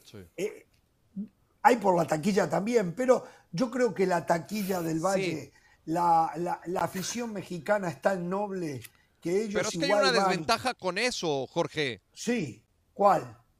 Hay una desventaja con eso, porque si juegas el sábado, tienes nada más el domingo para recuperar a tus jugadores, porque aparte el mismo domingo se viaja a la ciudad de Filadelfia. El lunes un entrenamiento con cargas mucho menores, porque el martes ya estarás jugando contra la selección de Alemania. Y por eso será importante platicar con Jaime Lozano a lo largo de los próximos días para ver cuál es su idea. Si jugar eh, con el 11 estelar contra Alemania hacer un mix contra Ghana o utilizar un cuadro por completo alterno contra la selección de Ghana aquí el próximo sábado en Charlotte. Yo creo que eso de jugar hasta el sábado y después jugar el martes, la cercanía entre partido y partido, entiendo lo que dices, te ayuda para trabajar toda la semana, pero también es una desventaja porque no puedes utilizar a los mismos jugadores por el poco tiempo que tienen para recuperarse. A ver, estos partidos son por una soda. Y más allá de que es importante no perder y no pasarla mal, lo más importante para el técnico es comenzar a armar el rompecabezas, que los jugadores empiecen a, a, entender lo que él quiere y a dónde se proyecta, y para eso necesita tiempo con prácticas. Y esta semana lo va a tener. Me parece que está priorizando lo más importante pensando en el futuro a mediano y largo plazo y no en la inmediatez de estos dos partidos es la lectura que yo hago, pero es válida también la tuya. Es muy válida porque sí, el tiempo de recuperación entre partido y partido va a ser muy poco. Eh, eh, cuéntanos de lo que te has podido enterar allí. Yo tengo una curiosidad. Alexis Vega ¿Mm? no está por su mal comportamiento, no está por su mal nivel, o no está simple y sencillamente porque a Jimmy Lozano no le interesa Alexis Vega? De origen no estaba, no estaba considerado Alexis Vega para esta, para esta fecha, para esta fecha FIFA. Después viene el problema disciplinario que tiene con el conjunto del Guadalajara y es sumarle otra rayita al Tigre, pero la realidad es que de origen no estaba contemplado Alexis por el bajo nivel futbolístico que presenta el jugador no sé de qué equipo, porque bien a bien no sabemos todavía si sigue perteneciendo o no al eh, Guadalajara. Digamos, jugador todavía de, de las Chivas. Si le interesa a Jaime, por supuesto que le interesa a Jaime Lozano tener a Alexis Vega, pero le interesa tener la mejor versión de Alexis Vega. El problema es que llevamos mucho tiempo sin poder ver la mejor versión de Alexis eh, Vega. Voy a separar el tema disciplinario y me voy a meter en el tema físico. El propio Jaime Lozano fue testigo de cómo estaba la rodilla de Alexis previo a que arrancara la Copa Oro. Y yo se los conté aquí en distintas ocasiones. Lo fueron midiendo en los entrenamientos Alexis Vega a ver si le alcanzaba para estar en Copa Oro. Sí estuvo en Nations League sin tener minutos en partidos por ese problema en la rodilla. Cuando llega el momento de hacer el corte para Copa Oro, Jaime Lozano, el cuerpo técnico, el cuerpo médico, se dieron cuenta que Alexis Vega no podía entrenar más de 40, 45 minutos por cómo tenía la rodilla. Y ahí es en donde deciden prescindir del futbolista del Guadalajara y lo dan de baja de aquella lista para, para Copa Oro. Sabe Jaime Lozano y sabe el cuerpo técnico de esta selección mexicana que Alexis sano y Alexis con la cabeza donde la tiene que tener es un jugador sumamente importante y talentoso en el fútbol mexicano. Bueno, eh, dejo a los compañeros para que también te hagan alguna pregunta. Pereira, adelante usted. El saludo para Mauricio. Quería saber alguna pregunta que podría responder, pero mi vagancia me ha llevado a entrar en la cómoda y simplemente preguntarle a Mauricio May y no hacer el trabajito. Del plantel que estuvo en Copa Oro, el plantel que logró el título de la mano de Jimmy Lozano, sacando el caso que, bueno, viene explicado de Alexis Vega, que fue justo descartado muy cerca del comienzo del torneo, ¿el resto están todos los jugadores? Y hago referencia a esto porque muchos hablaban que era el plantel que no había armado el propio Jimmy Lozano. Pero finalmente, ya con el tiempo y las convocatorias, ¿optó por todos los jugadores que se llevaron el trofeo? Eh, está la base, está una base importante, Hernán. Te saludo con mucho gusto, te mando un fuerte abrazo. Pero, pero no todos. Y, y en eso tiene que ver mucho y por eso yo digo que hasta el momento Jaime Lozano ha sido congruente con lo que ha dicho o con lo que dijo desde que asumió como técnico de la selección mexicana. Yo voy a llamar a los que mejor estén. El chino Huerta no estaba en la selección de Copa Oro. Hoy es uno de los mejores futbolistas de la liga. Está en, esta fecha FIFA y estuvo en la anterior. Julio González, el guardameta de Pumas, a quien saludé hoy por la mañana, no estuvo en Copa Oro.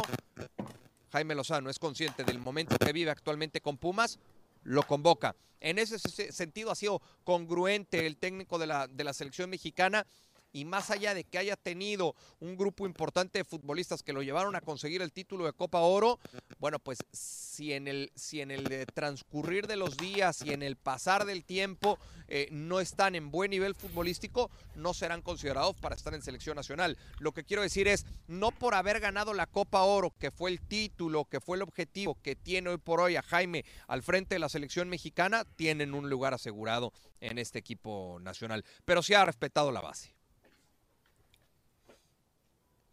Mauricio, le mando un fuerte abrazo. Justamente sobre las caras nuevas, me gustaría que me hable un poquito de Marcel Ruiz, de Jordi Cordizo y del Chino Huerta, que me parece que de manera meritoria se han ganado un lugar. ¿Y qué es lo que pretende Jimmy Lozano con estos jugadores? José, te mando un fuerte abrazo. A ver, el caso, el caso de Marcel Ruiz, eh, yo lo conocí en su primera etapa en como profesional con el conjunto de Querétaro y de ahí a la fecha no he vuelto a tratar con él, eh, todavía no llega al hotel de concentración y conforme vaya platicando en los próximos días te podré ir contando un poco más de, de, Marcel. Con el chino Huerta platiqué en la fecha FIFA anterior y me llamó mucho la atención y esto lo he contado en distintos espacios de ESPN. Yo no conocía al chino Huerta, me llamó mucho la atención lo bien que se expresa y lo centrado que está lo bien amueblada que tiene la, cabeza. Yo no sé si es por lo que ha pasado a lo largo de su carrera, por lo difícil que fue su niñez eh, contada por él mismo, pero es, o por lo menos eso es lo que yo eh, pude percibir en la fecha FIFA anterior, un muchacho muy maduro y que está consciente que lo que está haciendo eh, le ha ayudado para tener un, sitio, un lugar en selección mexicana, pero que tiene que seguir con, eh, con ese trabajo para mantener la regularidad y no perder su puesto en el equipo nacional y en el conjunto de Pumas. Y en el eh, caso de Jordi Cortizo, también, también platiqué con él, me lo encontré en, en, el lobby del Hotel de Concentración de Dallas, acompañado por su familia.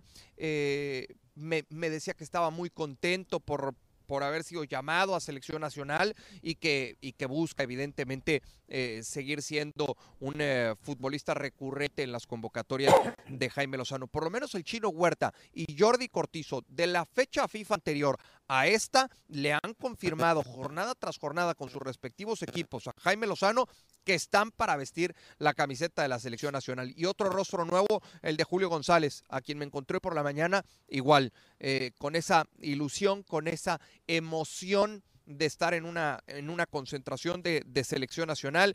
Quizá Julio González, después de todo lo que ha vivido, y es que Julio en su momento fue portero suplente de Osvaldo Sánchez, ya, ya, ya llovió y, Julio la ha peleado y ahora se ha ganado, se ha ganado el puesto en el equipo de Pumas y eso lo ha alcanzado para estar en esta convocatoria Jaime Lozano.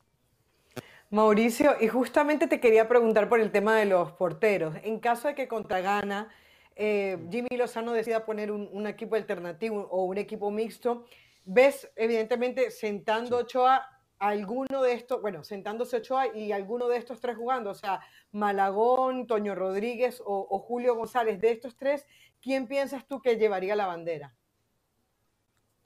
Saludos, saludos, Caro. Eh, a ver, esa era una idea de Jaime Lozano desde la fecha FIFA anterior. Eh, Jaime tenía eh, la idea de que en el segundo partido contra Uzbekistán, en la ciudad de Atlanta, no jugara Memo que un tiempo lo hiciera Malagón, que el otro tiempo lo hiciera Toño Rodríguez. No me sorprendería, no me sorprendería que si juega con cuadro alterno el próximo sábado, lo haga con Malagón de arranque y no tanto con, eh, con Memo. Eh, pero, pero veremos, ¿no? Conforme vaya pasando la semana, creo que vamos a ir aclarando ese, ese panorama y, y nos vamos a poder ir dando una idea de qué es lo que pretende Jaime Lozano. Pero por lo que nos ha dado a entender Jaime, hoy por hoy el, guardameta 2 es, es, Malagón y el 3 sería Toño Rodríguez. En esta ocasión hay hasta un cuarto, ¿no? Que sería el caso de Julio González.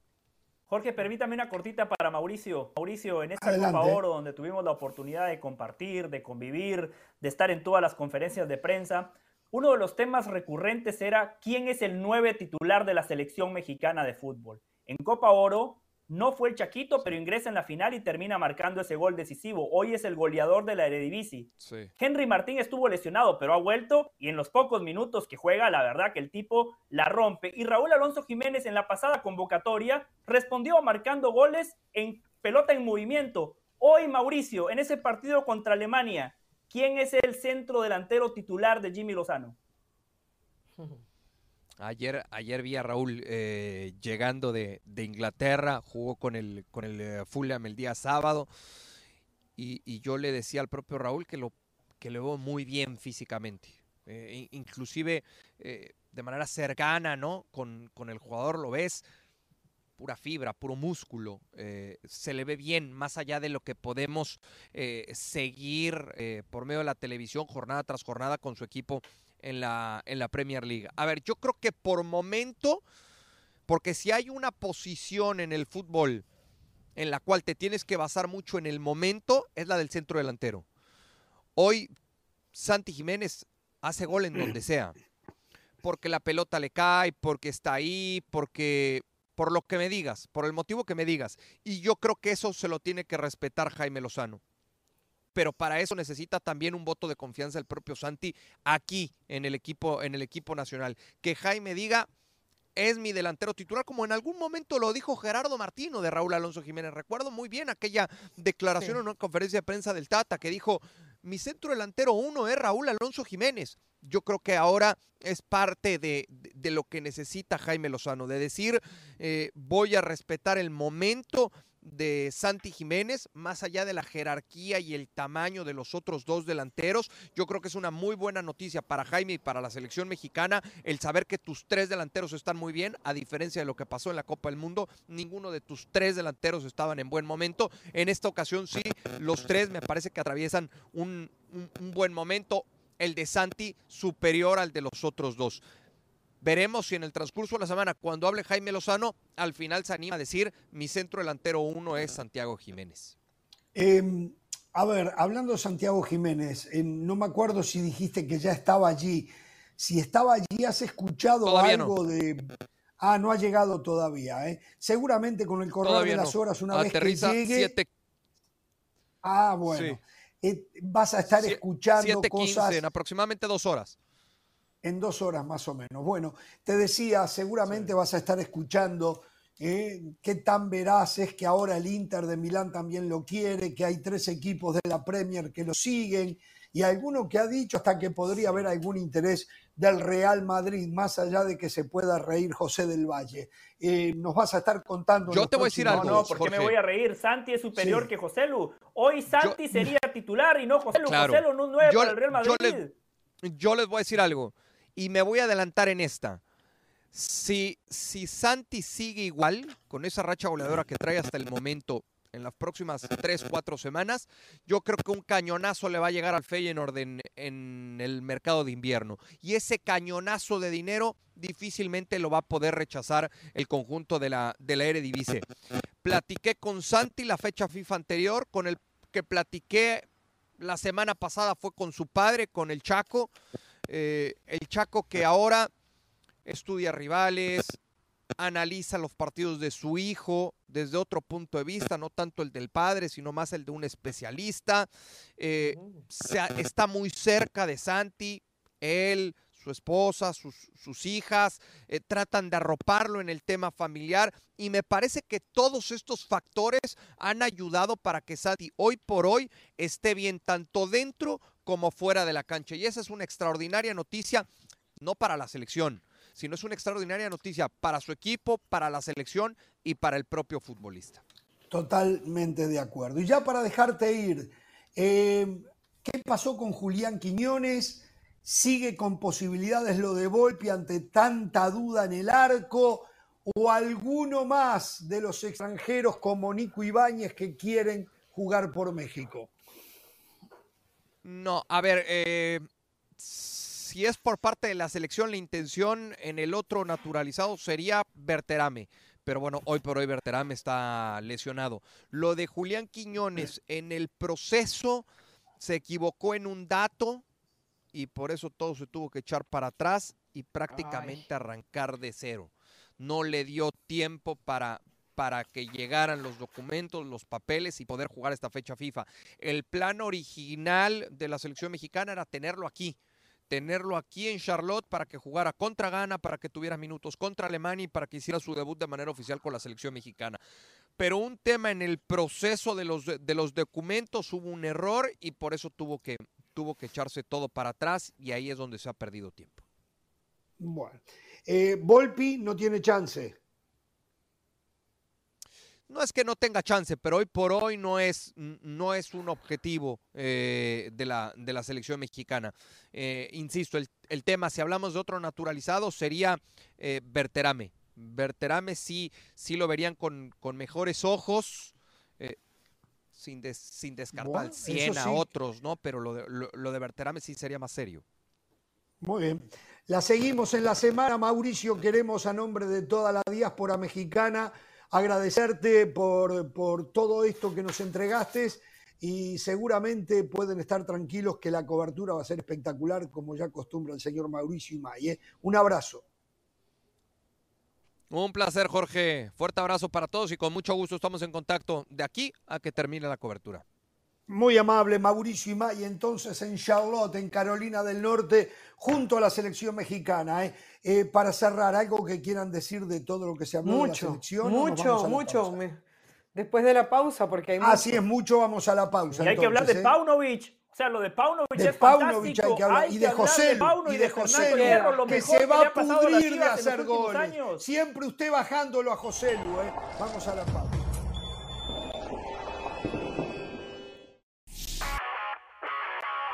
Hola, soy Sebastián Martínez Christensen y esto es Sport Center ahora. Empezamos hablando de fútbol, más específicamente de las eliminatorias sudamericanas, porque esta mañana tempranito arribó Lionel Messi a suelo argentino para sumarse a la lista de convocados por el director técnico Lionel Scaloni de cara a la doble fecha eliminatoria. Argentina jugará en casa ante Paraguay el día 12 de octubre y visitará a Perú el día 17. Messi viajó junto a su compañero de equipo Facundo Frías y Thiago Almada, que también milita en la MLS. Lionel Messi ya disputó el último partido con Inter Miami y no debería tener limitaciones de cara a esta doble fecha de eliminatorias.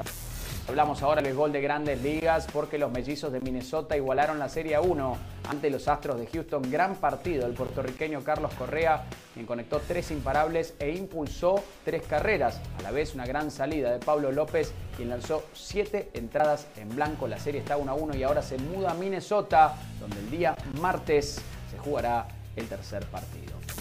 Finalizamos hablando del fútbol americano de la NFL porque hoy concluye la quinta jornada con el muy lindo partido entre Las Vegas Raiders y el conjunto de los Green Bay Packers. Y ahora nos vamos a enfocar un poquito en los Raiders en sí. Porque Jimmy Garoppolo, nuevamente con salud, debiese darle un salto de calidad al conjunto de los Raiders que muestra momentos brillantes pero padece de inconsistencia.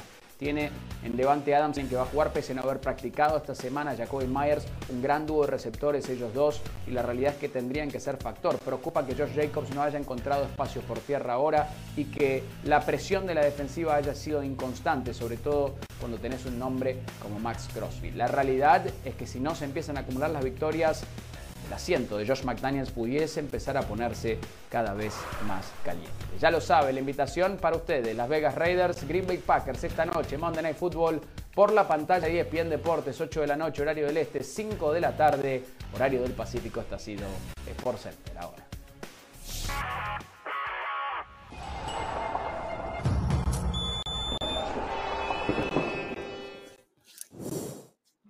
Bueno, recién estábamos con Mauricio Imay, que dejó bastante tema de todo esto de la selección mexicana, sus dos partidos gana el sábado y el martes siguiente eh, la selección de Alemania.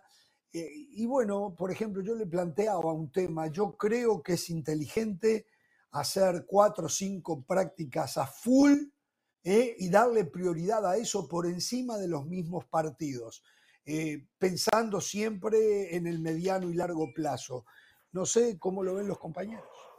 Seguramente lo van a ver diferente para llevarme a mí la contra, ¿no? Seguramente. No, no, no, acá, a ver, a ver, a ver, eh, vamos a entender que acá la idea no es llevar la contraria a, Ramos. Pero se entretienen mucho. Pero, pero Hernán, pero Hernán, Hernán, pero Jorge cuando dijo que era un partido por la soda, a mí sí me hizo ruido. O sea, en México no hay partidos por la soda.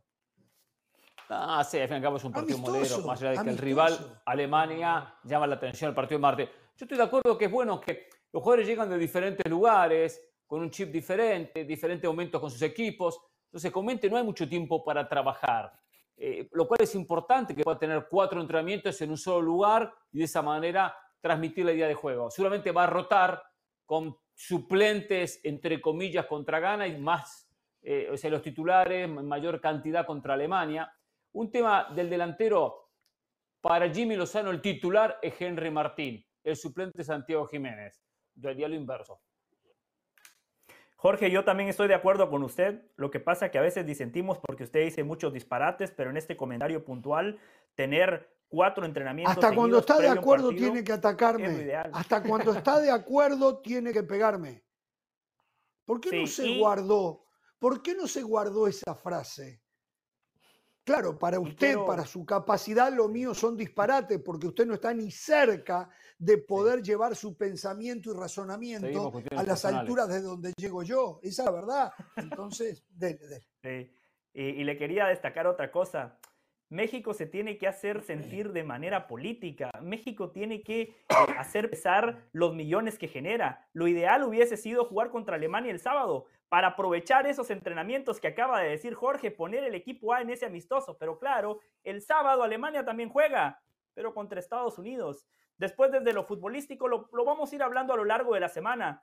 Eh, hay que ver dónde va a jugar Edson Álvarez, si como defensa central o como mediocampista mm. central. Y después hay que ver quién va a ser el delantero titular. Todo lo demás está muy claro, está muy claro. Esa es una de las virtudes de Jimmy Lozano. Bien temprano en el proceso ya tiene muy claro lo que quiere y lo que pretende. No le quito, eh, eh, no le quito mérito a Jimmy, pero está muy claro también porque no hay mucho más.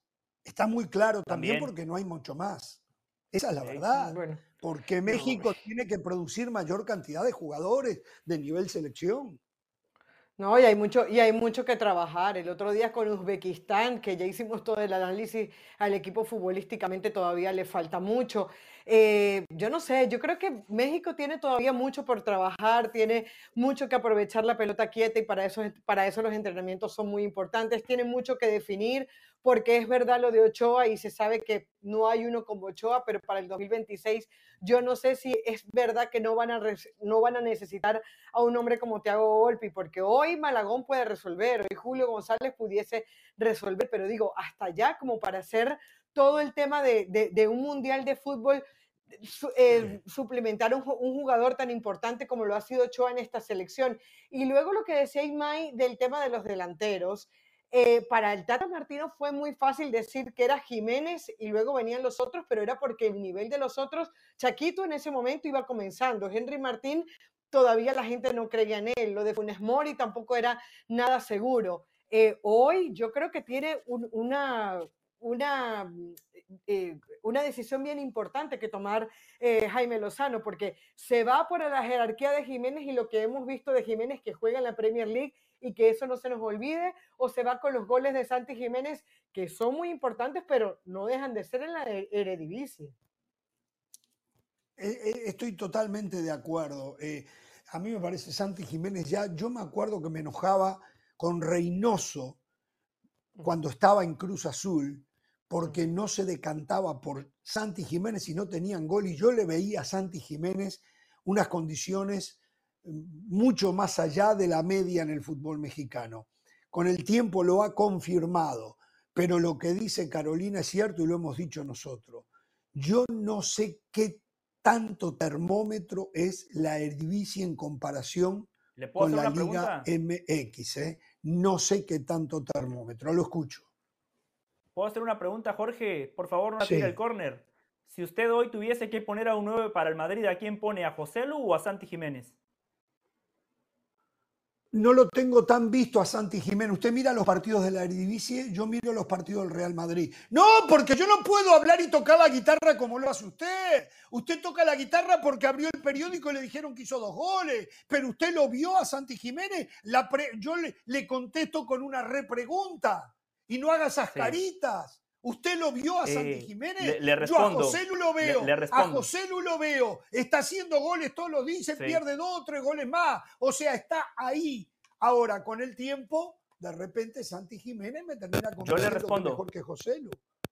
Valoro su honestidad y yo me sumo a, a, su comentario. Yo tampoco veo los partidos de la Eredivisie, pero he visto a Chaquito Jiménez a lo largo de toda su carrera en Cruz Azul. Lo vi en Copa Oro. Tengo un conocimiento total de lo que me puede ofrecer Santi Jiménez y también tengo un conocimiento total de lo que me puede ofrecer José Lu. Hoy, sin lugar a dudas, Santi Jiménez es mucho más delantero que José Lu. Las oportunidades que ha tenido José Lu, Santi también las definía, porque no es que José Lu haya hecho goles extraordinarios y hoy Santi Jiménez llevaría más goles que José Lu como delantero del Real Madrid. Espero haber respondido su pregunta, porque cuando estábamos con mi se dijo, no se ría del Valle, no, yo no me río, yo le doy comentarios claros. Lo suyo es guitarreo, lo suyo es guitarreo. Tiene que verlo para saber exactamente cómo está Santi Jiménez y cuál es la realidad de los rivales del Feyenoord. cosas, eh. Por ejemplo, hace un rato hablábamos del Real Madrid y estamos en duda eh, si es tan goleador Bellingham o realmente los rivales que están teniendo están en un nivel discretísimo, que eso es tema para otro día. Esta liga la veo más discreta que nunca. Entonces, usted lo que está es guitarreando. Seguramente, seguramente Santi Jiménez va a ser más que José Lu pero hoy yo veo a José. sus inseguridades, sus complejos con esas acusaciones. ¿De qué? Yo le digo una cosa en esta. ¿Complejo de qué? Esta comparación, esta comparación media, mm, agarrado de los pelos. Eh, a Santiago Jiménez, ¿cuánto le puede pesar la camiseta del Real Madrid? Es una incógnita. Ojo, son camisetas que pesan. Es que, camisetas que pesan. a José no le pesa Para que mañana, permítame, para que mañana juegue, me voy con José Lu, que por lo menos tiene ese recorrido que Santiago Jiménez, tengo dudas que marque esa diferencia en el arranque. Ahora, hay un, un punto fundamental en la posición de los dos. Son centrodelanteros y le saca casi 10 centímetros José Lu, que aparte es buen cabeceador a Santiago Jiménez. Y para el 9 fundamental esa altura. ¿eh? Entonces, José Lu se le escapó a Del Valle datos, que es lo mejor que él sabe. ¿Eh? El, bueno, el, hay que verlo en comentadatos, el comentadatos se le escapó esa, ¿eh? Se le escapó, usted, ¿eh? Usted lo hace para descalificar, ¿se da cuenta? Porque usted es el que viene a guitarrear, por eso viene a proyectar sus inseguridades y sus complejos. Usted que tiene uña de guitarrero, a ver, muéstreme sus uñas. A ver, quiero ver sus uñas. Ahí está, uña de guitarrero, visión periférica. Tengo no, el guitarrero tiene las uñas largas del valle. Iba a decir algo, señora la guitarra. ¿Usted a quién pondría, señora? ¿José Lu Santi Jiménez mañana en el Real Madrid? A José Lu, es que mejor malo conocido que bueno por conocer. Perdió como el Osasuna por goleada. Perdió como ah, pero eh, afortunadamente esto no es por mayoría, sino el Tata Martino sería un gran entrenador y el Inter Miami sería el equipazo que ustedes venden. esto no es por mayoría, no Chivas todavía tendría pretensiones Ya me calentó, al volver de la pausa voy a entrar en ese tema. Al volver de la pausa voy a entrar en ese tema para desenmascararlo también a ustedes. ¡Qué bárbaro usted!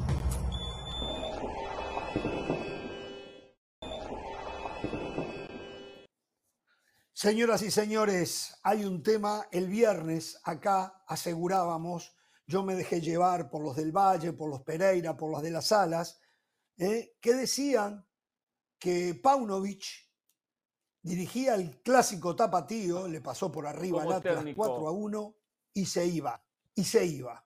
Y yo me sumé, les creí, me sumé. ¿Qué pasó en el interín? No lo sé, no lo sé qué pasó pero cambió de opinión para dejar mal a Pereira del Valle y a de las Alas, ¿no? a ver, Ramos, Ramos, primero decirle, antes de atacarnos a nosotros como es su costumbre, ¿por qué no recuerda, de repente sé que su memoria es muy poca, muy chiquita, que Jesús Bernal trajo la noticia? Al que tanto defiende usted porque tiene el diploma de técnico. Fue quien nos dijo aquí, contra el Atlas, el último partido de Paunovic. Pero claro, nosotros sumamos a Jesús Bernal. Para eso le pagamos millonadas, para que nos traiga las primicias. Eso es verdad. Exacto. Pero, bueno. Eh, aprovecha a pegarle cuando no está acá Bernal, ¿no? Pero no. Pero yo me acuerdo que usted insistía en que, no, que ¿eh? dirigía y se iba. ¿Qué pasó? ¿Qué pasó? ¿Qué supieron no sé, ustedes? Yo especulo. Su representante fue a la Almería y le dijo, tengo un técnico espectacular. ¿Les gusta? La Almería, no sé, déjame ver, no sé, viva, bla. Esto le sirvió porque en Chivas lo iban a rajar, lo iban a echar en Chivas. Entonces, cuando uno se potencia y se valoriza cuando tiene una oferta de otro equipo, y habrá hablado, con el Chivas, capaz que fue venta de humo, ¿eh? De repente, ¿eh? o fue ofrecimiento al representante que astutamente se movió para, ante la situación de perdedor que estaba Paunovic, tomó fuerzas. Después del 4-1, por supuesto, quedó bien parado.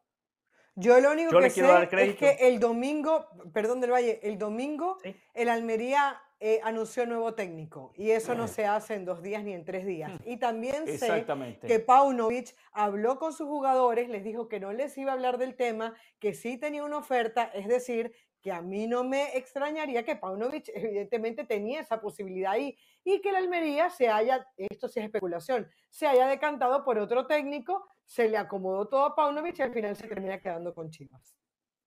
Es la mejor noticia para el rebaño sagrado un técnico que llegó y en su primer torneo llevó a Chivas a una final en contra de todo pronóstico. Eh, desde el viernes pasado, en fútbol picante, nuestro compañero Moisés Llorens ya adelantaba que Paunovic iba a seguir, que ya le había comunicado a la Almería que no aceptaba la oferta y según nuestro compañero Moisés Llorens, fue clave Fernando Hierro, quien lo convenció y le explicó que iba a tener independencia total en la toma de decisiones. No querés Alexis Vega, no querés al Chicote, perfecto. Aquí están las riendas del equipo y por eso en redes sociales antes del partido ya Paunovic decía y mostraba su compromiso para con la afición, para con el equipo. Y en la cancha, la verdad que Chivas lo hizo muy bien. Fíjese lo bueno que es Paunovic, Jorge, porque es fácil hacer mejor a Bellingham. Yo puedo hacer mejor a Bellingham. Hay que hacer mejor a Marín. Cuatro goles, cuatro goles en 12 partidos. O sea, Marín en 12 partidos ya marcó el doble de goles que anotó Oribe Peralta como delantero de las Chivas. Paunovic, chapó para usted. Fernando Hierro, perfil bajo, no acapara los reflectores, no quiere hablar con los medios de comunicación y ahí está su trabajo. Chivas está en la sexta posición en este momento, recuperó la confianza, la verdad, gran gestión de Hierro, gran gestión de Paunovic y le mandaron un mensaje a los indisciplinados. Era un partido por el compromiso y los futbolistas de Chivas mostraron eso. Y este mensaje es para Paunovic. Pauno, usted sabe de fútbol, ¿no? El Pocho Guzmán tiene que jugar siempre. Es el jugador distinto. Las pelotas que pone, antes de darle esa asistencia a Marín que se la puso en la cabeza, minutos antes había hecho un cambio de frente, había dejado solo a Brizuela. Impresionante lo del Pocho Guzmán. No entendí por qué lo dejó en la banca. Si en los primeros tres partidos el Pocho Guzmán, titular piedra angular, tres victorias. Yo sé que a Jorge no le gustan los periodatos, pero los datos son infalibles. Chivas con el Pocho Guzmán es un equipo. Sin él es un equipo normalito. Oye, golazo lo sacó porque se portaba mal, eh, por su comportamiento, eh. Por eso lo sacó, eh. Y le dice una cosa, eh. Cuando eh, Marín marque la cuarta parte, la cuarta parte de los goles que ha marcado en su carrera Oribe Peralta, ahí hablamos. No, no, no. El tema es de Chivas. eh. Nadie cuestionó al Oribe Peralta de la América, al Oribe Peralta de Santos, ah, no, campeón en los dos equipos. La versión, Nadie cuestionó a Oribe Peralta con selección mexicana de fútbol, titular en el Mundial de 2014, ganador de la medalla de oro en los Olímpicos de 2012. Nadie cuestiona a Oribe Peralta. Cuestionamos al Oribe Peralta de Chivas, que según usted iba a cansar de hacer goles. Y cuando le preguntamos cuánto, su cuota fue cuatro. No llegó a los cuatro goles. Ricardo Marín en, cuatro, en 12 partidos, cuatro goles. De nuevo, hablando siempre de periodistas. Por cierto, por cierto, no sé, no sé Pereira, que es más de mi época, un poco mayor, pero de mi época. Eh, veo tanto fútbol y hay una nueva eh, disciplina en la carrera del periodismo futbolístico. Son los narradatos también, los ha visto, ¿no? Eh, oh, sí, sí. No quedan narradores, lo que ahora tenemos muchos son narradatos. Me vuelven loco, ¿eh? me vuelven loco. Me cuentan el tío, el abuelo, eh, que jugar. No, no, no, no. Y yo no puedo distinguir quién es el jugador que lleva la pelota, porque como no sigo los equipos eso, no, no, no me lo dicen, pero bueno. Bueno, este, señores, nos quedaron algunos temas. ¿eh? ¿Vieron, el gol, ¿Vieron el gol de Roberto Alvarado, el de penalti, cómo invaden la cancha tanto jugadores de Chivas como de Atlas y no se repite? Perdón, eso, eso que es, eso que es macabro, macabro bar. bar macabro. ¿Está, está claro? Que no sirve para nada si el ser humano no decide usar bien la, de la, la, herramienta. Sí. Solo una pregunta para Caro. Bar macabro. es macabro el bar. es macabro el bar. Reglamentariamente, si los dos equipos invaden el área, ¿se tiene que repetir el penal? Sí, sí, Para mí sí. Para mí sí, porque, ah. porque si un... Porque, a ver, y, y corrígeme si no es así, porque yo no lo sé todo. Pero si hay alguien. Yo sí lo sé todo, ¿eh? yo sí, aunque del Valle intente dejar saber que yo no sé. Si está invadiendo la, la, cancha, se debería repetir, independientemente de que el gol se haya marcado o no. ¿Va a contestar del Valle? Ajá, no, no, no, yo preguntaba porque tenía esa duda. Yo eh, honestamente ah, la preguntaba porque generalmente si usted cobra y un compañero, un compañero suyo ingresa a la cancha, pero aquí están ingresando los dos futbolistas de los dos equipos. ¿Por qué penalizar en este caso a Alvarado y a las Chivas cuando el otro equipo también está infringiendo el reglamento? Por eso sí, para mí sí. Para mí sí, sí. Señores, me quedaron cierto, en el gol de en el gol de Marín cabeció mal la pelota, y no cabecea bien, ¿eh? Le da un pique eh, y después Camilo Vargas termina siendo también responsable. O sea, cabeceando mal, ha marcado más goles que Oribe Peralta en Chivas. ¿Qué va a hacer? Va a ser que juega, le tienen paciencia. Oribe Peralta no jugaba nunca. ¿eh? No lo perdono. No lo perdono. Eh, no me llama la atención, pero sí me produce una profunda ironía ver a los Messi haters riéndose porque el Inter Miami o Messi, para ellos es Messi, no el Inter Miami, no logró clasificar a la postemporada. Y hay otros, Tata haters, que dejan entrever en su comentario que es culpa del Tata. Cuando previo a que se supiera que llegaba el Tata y Messi, esos Tata haters decían que el Inter Miami era un desastre, que no tenía equipo, que no pasaba nada, que no le podía ganar a nadie. Pero como llegó el Tata, creía que el Tata con esos jugadores, sin Messi, sin Jordi Alba, podía ser magia. Y la magia no la hace nadie. Por suerte el fútbol sigue pasando por los jugadores. Dejen de disfrutar el fracaso del prójimo y mírense ustedes si son exitosos.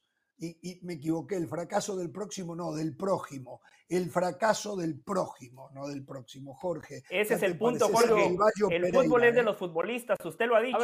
Por eso, por eso, cuando aquí venían a elogiar a Martino, qué bien, ya se le ve la mano del técnico al equipo. Pero se le vio la mano. No, no, no. Mejoró el equipo. Yo, ya, lo escuché a usted.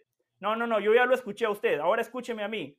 Aquí decían ya se le ve la mano al equipo, ahora defiende mejor. No, no defiende mejor. Equipo es un desastre defendiendo. Le cambiaron medio equipo. También hay que entender que los entrenadores necesitan tiempo. Pero como bien dice Jorge, el fútbol pasa por los futbolistas. Aquí el análisis es muy simple. En 13 partidos con el Inter Miami, perdóneme Jorge por venir tan preparado, 13 partidos del Inter Miami con Messi, Nada más perdieron uno, que fue el de este fin de semana, con Messi semilesionado, que ingresó al minuto 55. Sin Messi, cuando hay que ver la mano del técnico, cuando el resto de los futbolistas tienen que dar un paso al frente, este equipo volvió a ser lo que había sido antes de la llegada de Messi, el peor equipo de la MLS, un equipo que defiende mal, que tiene posesiones largas pero intrascendentes, sin profundidad, pases laterales, pases hacia atrás, de seguridad. No tiene Antes, resuma, ¿eh? Cuando está Messi, el ¿Fue equipo partido? ¿Fue al partido? Antes de llegar. No, antes de no llegar. fui.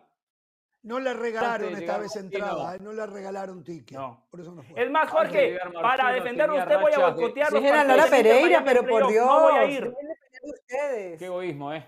Antes de llegar Martino tenía racha de seis partidos, eh, seis derrotas consecutivas por un lado, siete por el otro. Que era un desastre. Martino mejoró ese la conferencia.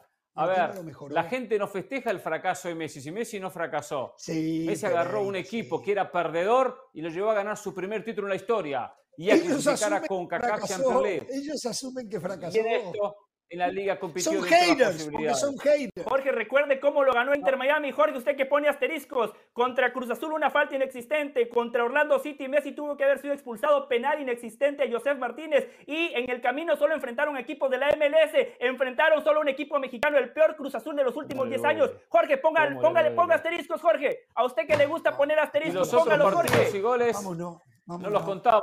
Vámonos. contamos que Hasta mañana. ¿eh? A pesar de Del Valle, yo no tengo temor de ser feliz. ¿eh? Ponga asteriscos, Jorge. Hasta mañana. Hasta mañana.